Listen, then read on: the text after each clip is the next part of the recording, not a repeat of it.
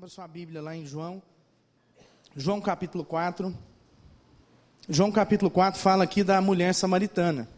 Eu queria ler um eu queria ler um pedaços desse, eu vou ler um pedaço do texto e depois nós vamos é, falar de alguns versículos que estão aqui ao longo do capítulo 4. Amém?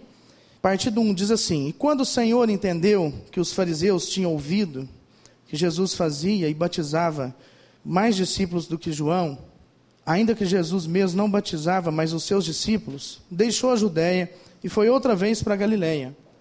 E era-lhe necessário passar por Samaria. Foi, pois, a uma cidade de Samaria chamada Sicar, junto da herdade que Jacó tinha dado ao seu filho José. E estava ali a fonte de Jacó. Jesus, pois, cansado do caminho, assentou-se assim, junto da fonte. E era isto, quase a sexta hora. Veio uma mulher de Samaria tirar água e disse-lhe, e disse-lhe Jesus: Dá-me de beber, porque os seus discípulos tinham ido à cidade comprar comida. Disse-lhe, pois, a mulher samaritana: Como sendo tu judeu, me pedes de beber a mim, que sou mulher samaritana? Na verdade, os judeus né, não conversavam com os samaritanos. Jesus respondeu e lhe disse: Se tu conheceras o dom de Deus, e quem é o que te diz: Dá-me de beber. Tu lhe, pedira, tu lhe pedirias, e ele te daria água viva. Disse-lhe a mulher: Senhor, tu não tens com que atirar, e o poço é fundo. Onde, pois, tem essa água viva? És tu maior do que o nosso pai Jacó, que nos deu o poço, bebendo ele próprio dele, e seus filhos, e o seu gado? E respondeu Jesus: Qualquer que beber desta água, tornará a ter sede. Mas aquele que beber da água que eu lhe der, nunca mais terá sede. Porque a água que eu lhe der se fará nele uma fonte de água que salte para a vida eterna. Amém. Irmãos, e depois, Jesus começa a conversar com essa mulher. E essa mulher pede, fala assim: então me dá dessa água. E Jesus começa a dialogar com ela. E aí Jesus toca no ponto que é o casamento. Pergunta se ela é casada. Ela fala que não. E Jesus diz assim: realmente você não é casada, mas você já está no seu quinto marido. Então ela, ela percebe ali que aquele homem, ela diz assim que, ela diz para Jesus: você é profeta.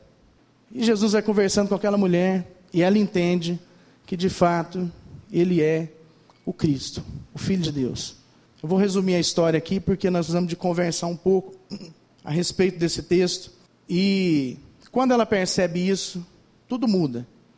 Porque ela estava ali é, à beira de um poço. Esse poço, o poço de Jacó, é aquele poço lá da época de Abraão. Então esse poço era, era um lugar assim que era um sinal na vida do povo. Era um lugar, era um marco. E aquele poço ele matou a sede de muita gente, de algumas gerações.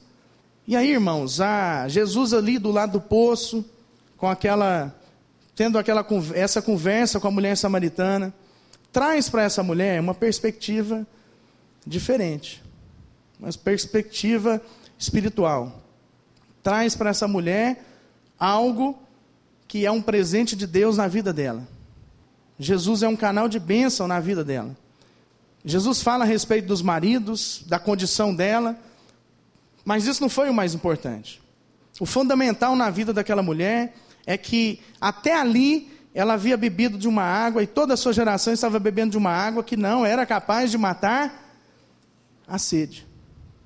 E daquele ponto para frente, Jesus diz assim que ela poderia experimentar de algo, de uma água viva, que mataria a sua sede para sempre. E Jesus é um presente de Deus na vida dessa mulher. E sabe o que, que essa mulher faz? Ela vai até a cidade e começa a contar isso para toda a cidade. E ela começa a dizer assim que Jesus havia falado, esse homem havia falado de tudo que ela tinha feito. E essa foi a palavra que testificou. Porque Jesus sabia o que ela tinha feito. Mas esse homem também dava a ela uma palavra que era um presente para a vida dela, que se ela bebesse dele, ela nunca mais teria sede. E essa mulher espalha isso para toda a cidade. E o povo vem ao encontro de Jesus. E nisso os discípulos chegam. E aí Jesus começa a ensinar também os discípulos. E aí, quando o povo começa a vir ao encontro, eles ainda pedem para Jesus ficar, e Jesus fica ali por mais dois dias, abençoando o povo. E no final de tudo, a conclusão, tem um, tem um momento aqui que o povo diz assim: que o que eles estavam ouvindo era o que a mulher falava, era o testemunho que a mulher estava dando. Mas depois, eles, poderiam, eles, eles tiveram o privilégio de ver isso, de ver o próprio Jesus falar. E de crer que ele era o Filho de Deus, e de entender que ele era essa água que mataria a sua sede. Então, queridos, é, Jesus foi um presente de Deus na vida daquela mulher. Em seguida, aquela mulher, mesmo estando ali com um histórico nada legal para a sociedade samaritana, essa mulher vai lá e ela é um presente de Deus para a vida da cidade. Vocês têm noção disso?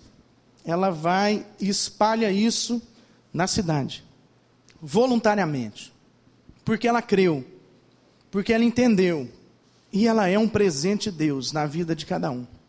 E depois esse povo vem e é mais abençoado ainda, quando Jesus, quando eles conversam com Jesus.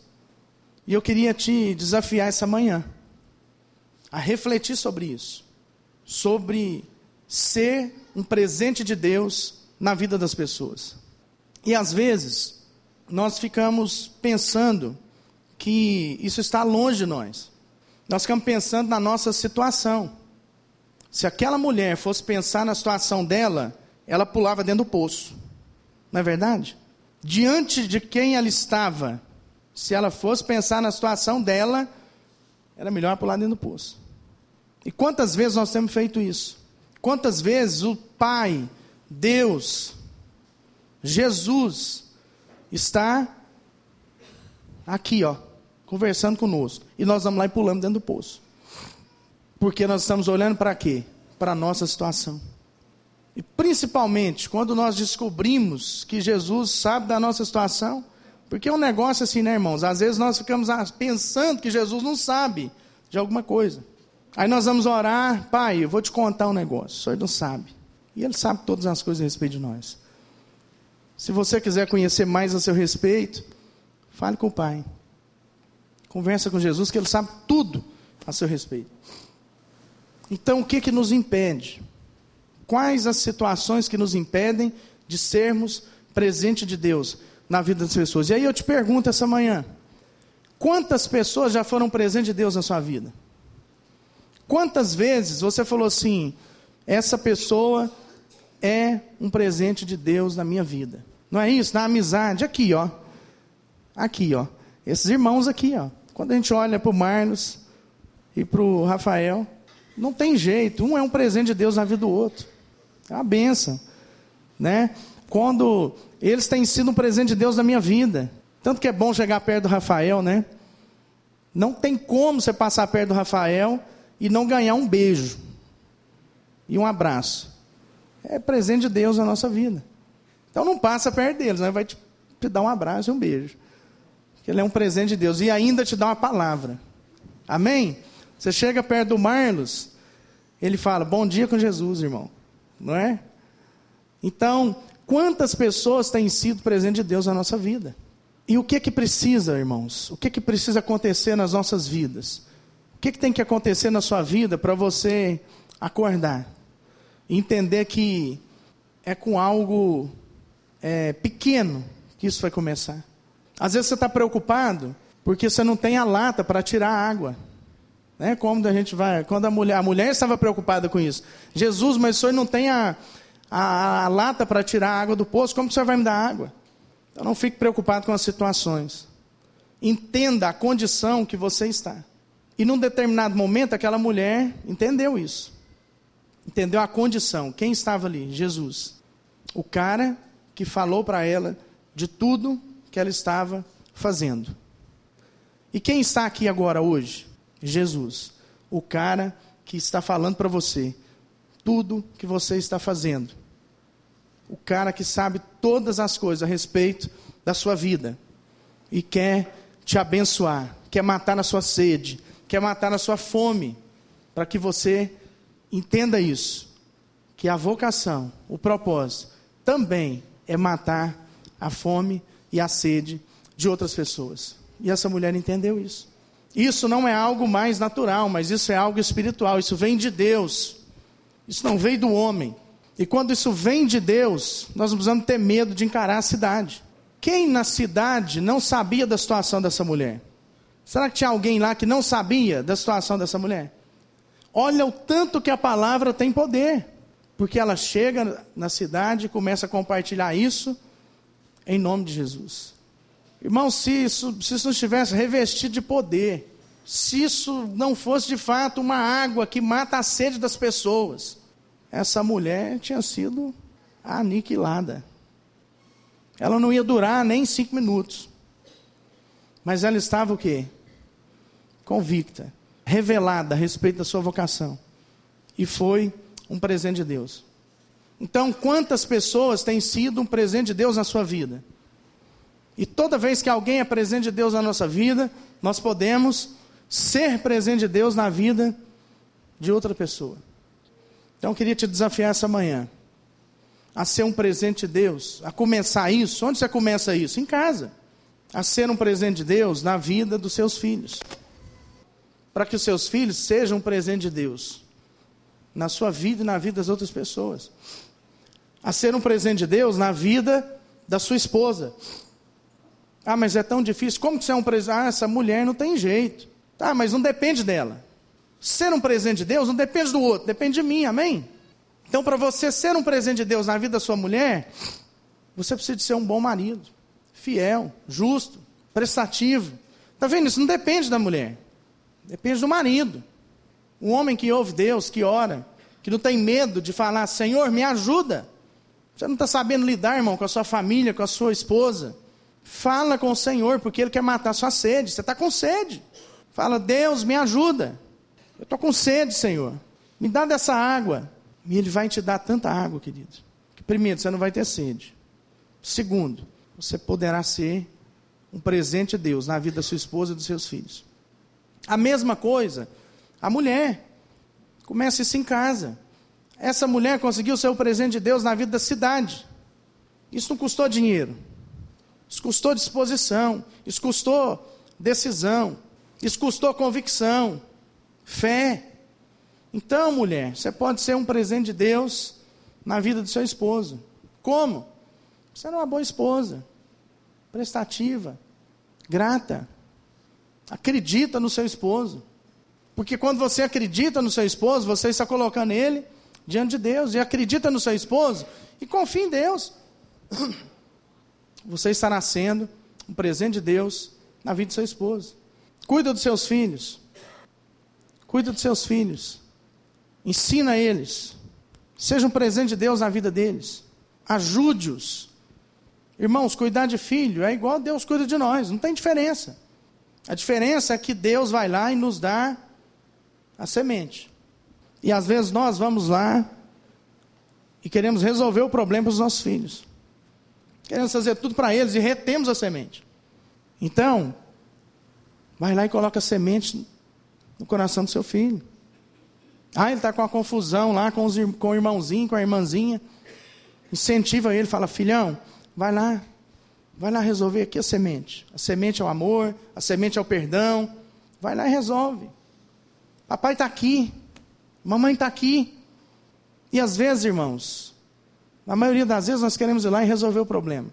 Porque a gente fica livre do problema e fica livre do processo. E aí nós não queremos viver o processo. Isso é fato. Não descarte os processos. Vocação precisa de processo. Amém? Então ensina os seus filhos, ensina a sua esposa, Seja um bom marido, seja uma boa esposa. E os filhos, sejam um presente de Deus na vida dos seus pais.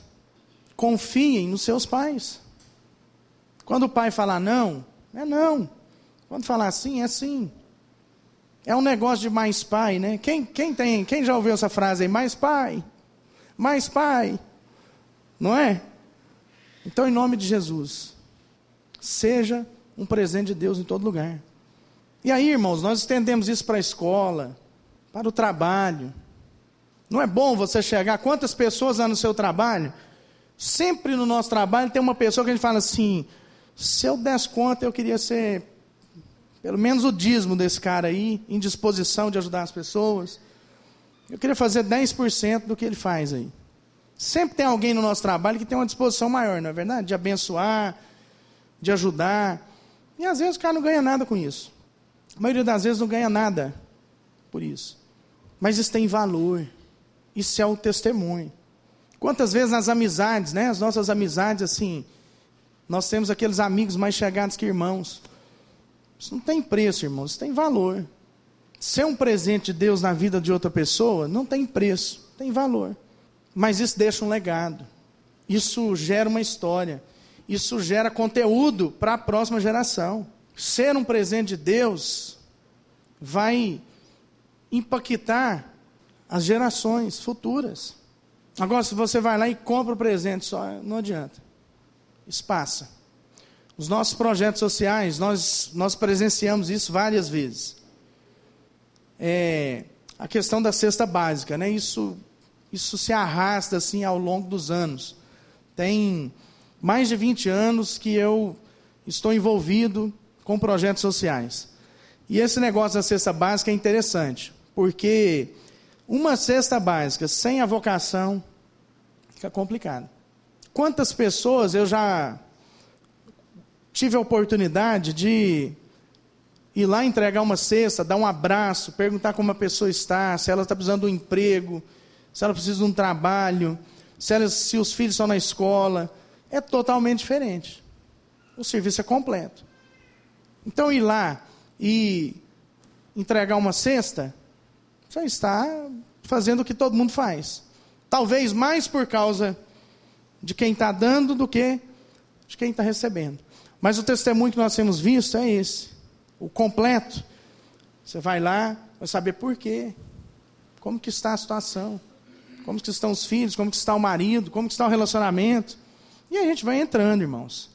E de repente, você é um presente de Deus na vida daquela pessoa, ela nunca mais vai esquecer. Eu me lembro de uma situação, é, eu fui numa, numa casa uma, uma vez entregar uma cesta. E eu estava casadinho de novo. E aí eu ganhei uma cesta. Alguém me deu uma cesta. Quando eu ganhei aquela cesta, eu falei, fiquei pensando assim, mas para mim essa cesta? Eu estava casadinho de novo, falei, alguém está me dando uma cesta, né? Mas, assim, esqueci daquela cesta, ficou lá no porta-mala. De repente, uma, uma pessoa me ligou, falou, pastor, é, nós vamos de visitar uma pessoa e já era assim umas umas oito e meia da noite. Nós vamos visitar uma pessoa, tem que ser agora, é um caso urgente. E aí nós vamos visitar a pessoa. Nós chegamos, é, a casa assim, um cômodo só, bem simples. A pessoa tinha, era uma, era uma, uma senhora, tinha um bebê de um mês, é, mais três filhos, tudo assim um atrás do outro. O esposo estava preso, e o bebê estava. Ela secou o leite, porque o esposo foi preso nos dias que ela ganhou neném. Não tinha leite. O neném estava tomando água. E estava assim, parecendo esse pedestal aqui. Totalmente desnutrido. E naquela época, a, uma das pastoras lá do nosso conselho era é, pediatra. E aí nós já acionamos a pastora, ela chegou, já acudiu e tudo foi uma benção, ela já consegui, nós já conseguimos leite para a criança, ela atendeu a criança, já passou ali algumas orientações e nós acompanhamos aquela criança crescer.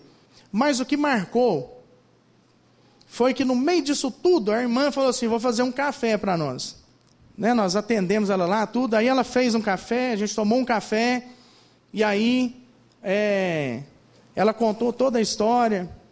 E sabe o que, que marcou, irmãos? Depois ela falava assim: o pastor tomou um café na minha casa. Vocês tinham que ver a alegria dela de falar assim: o pastor, os irmãos da igreja vieram tomar um café na minha casa. Ela nem falava de cesta. E ela estava precisando mais da cesta. Aparentemente, ela precisava mais da cesta do que de fazer um café para nós. Primeiro que não tinha nem café, né? Ela pegou o café da cesta e fez um café e ficou assim numa alegria de receber os irmãos na casa dela. E aí nós oramos, foi uma bênção. Então, queridos, nós vamos ser esse presente de Deus. Isso tem que ter calor, isso tem que ter relação, tem que aproximar. Isso não pode ser a distância. Eu sei que nós estamos vivendo assim uma, uma era digital, amo tecnologia. Dá para a gente resolver muita coisa, mas tem coisa que tem que abraçar. Tem que ir lá falar olhando no olho. Tem que ser um presente de Deus, ao vivo, a cores, na vida da pessoa. Em nome de Jesus. E quando aquela mulher vai à cidade, ela deixa tudo ali, ela deixa o seu cântaro para trás. Ela foi buscar água, que era importante, era fundamental. E ela deixa o quê? O cântaro. Sai, larga tudo. Porque ela entendeu a mensagem. E eu queria ler aqui para a gente fechar o testemunho né, da cidade, que pode ser o, te, o testemunho da cidade a respeito de Jesus e da mulher. E se você crê, amanhã alguém pode estar dando testemunho desse a respeito da sua vida e de Jesus. Porque você tem Jesus no coração. Amém? Diz assim, lá no 39. E muitos samaritanos daquela cidade creram nele, por causa da palavra da mulher, que testificava. Ele me disse tudo quanto tenho feito. Indo, pois, ter com ele, os samaritanos rogaram-lhe que ele ficasse, que ficasse com eles. E ficou dois dias. E muitos mais creram por causa da palavra dele. E diziam à mulher: Já não é pela tua palavra que nós cremos, pois agora nós mesmos temos ouvido e sabemos que este é verdadeiramente o Salvador do mundo. Amém, irmãos? Então, quando nós recebemos essa vocação, esse chamado, colocamos isso em prática, exercitamos, o testemunho é esse: que agora as pessoas não estão falando de nós, não é mais pelo que nós falamos, mas é por, pelo que Deus fala com elas. Mas tem um processo, irmãos. Então, primeiro, Deus fala conosco. Depois, nós falamos com as pessoas. Depois, o próprio Deus fala com as pessoas.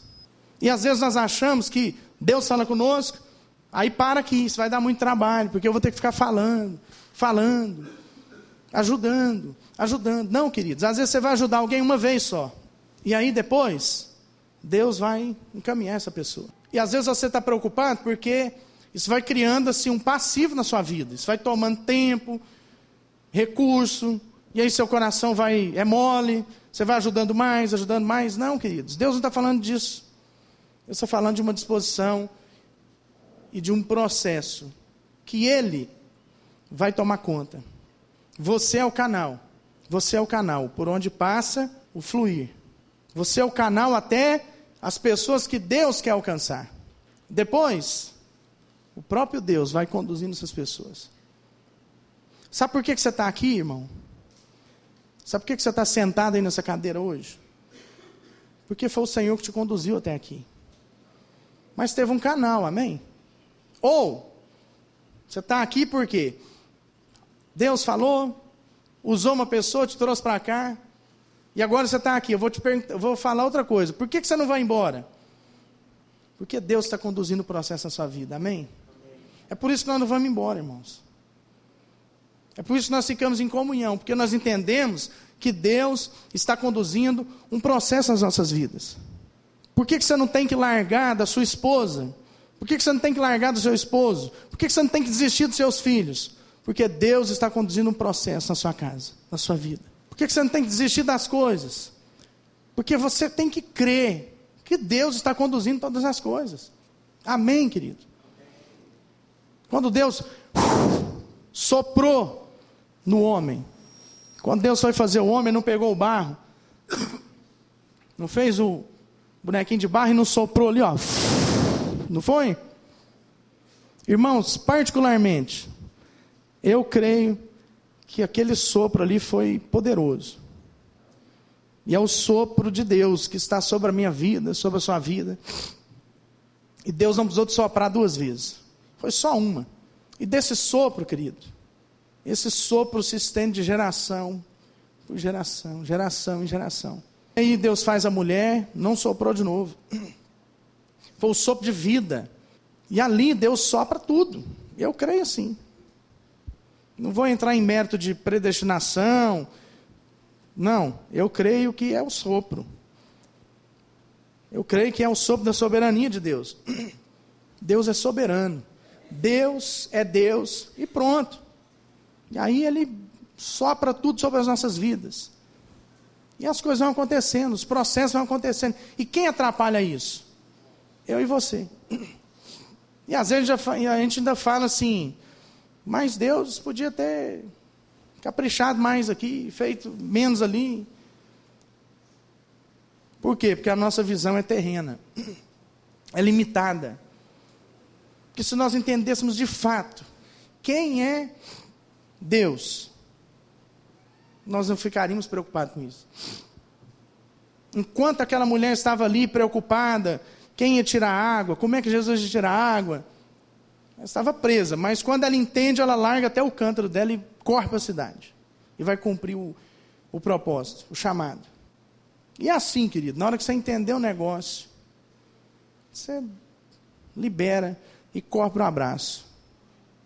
Seja em casa, seja no trabalho, seja o desafio de relacionamento com o esposo, com a esposa, com os filhos. Quando nós entendemos, então assim, quando a coisa, quando você achar que não tem, não precisa chegar a esse ponto, mas quando você achar assim, que não tem mais jeito, procura ter certeza mesmo que não tem. E aí você vai beber dessa água. Fala com Deus. Fala, Jesus, mata minha sede. Me ajuda.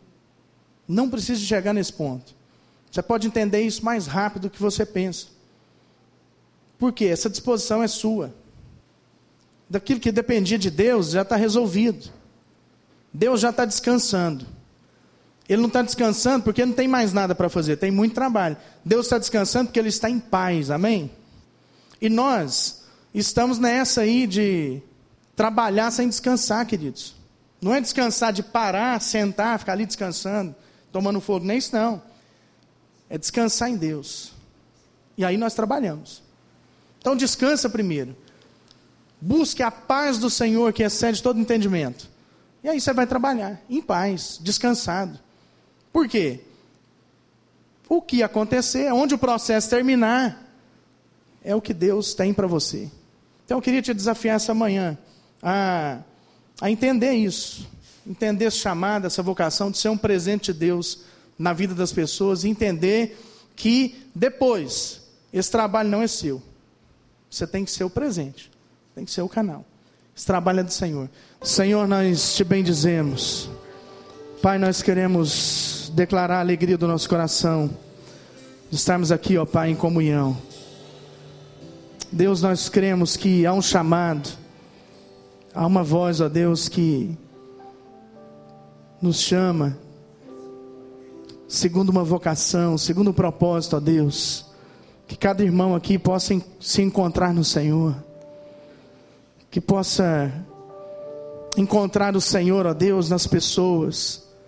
Aqueles que estão necessitados, ó Deus. Aqueles que estão vindo ao encontro. A humanidade está gemendo à espera dos filhos de Deus. Eis aqui, Senhor, cada um como filho amado. Usa-nos, ó Deus, envia-nos até esses que estão à nossa espera, para que sejamos, ó Deus, um presente do Senhor na vida de cada um. Não falte, ó Deus, entusiasmo no nosso coração, que não falte, Senhor, a tua palavra em nós, que sejamos, ó Deus, essa fonte que jorra para a vida das pessoas, ó Pai, que não possamos pensar em nós, mas possamos pensar no próximo.